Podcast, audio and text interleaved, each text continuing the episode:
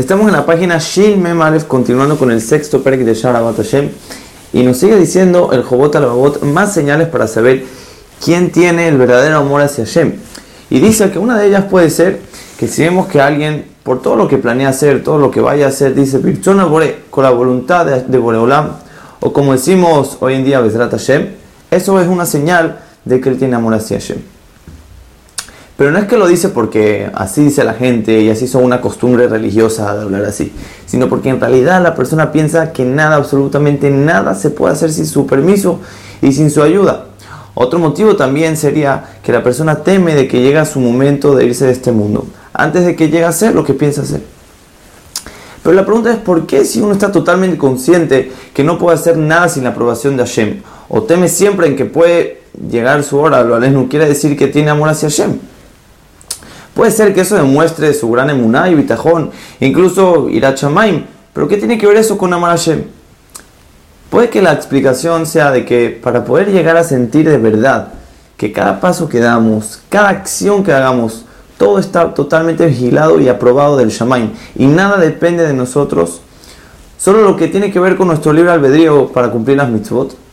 Para eso la persona tiene que estar en un nivel de apegamiento a Hashem muy elevado que se llega solamente al adquirir esta mala de Abat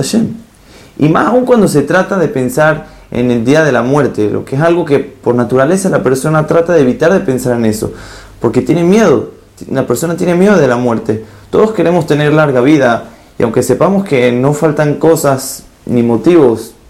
que podrían causar la muerte de alguien de un momento a otro, de una manera repentina, aunque esté sano y viva en un lugar seguro, no se nos pasa por la cabeza algo así y nos convencemos a nosotros mismos que vamos a vivir y a estar bien hasta los 120 años y que Vedrat Hashem así sea. Pero el que llega a un nivel de amor hacia Hashem, donde está dispuesto a entregar toda su vida por él con facilidad, quiere decir que la razón por la que él vive es solamente para hacer su voluntad y servirlo a él. Y no tiene voluntades propias que se interpongan entre Boreolam y él. Si está consciente de que Hashem decide el final de la vida de cada uno y podría ser en cualquier momento, ni no es que haya una edad mínima, vivirá con ese sentimiento de que nada le asegura poder cumplir con lo que se planea,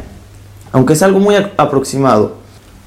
porque no tiene miedo de lo que le decreta Hashem. Él sabe qué es mejor para nosotros y qué es lo correcto en realidad. Y si toda su vida gira en torno a cumplir con su voluntad, lo recibirá con amor y alegría.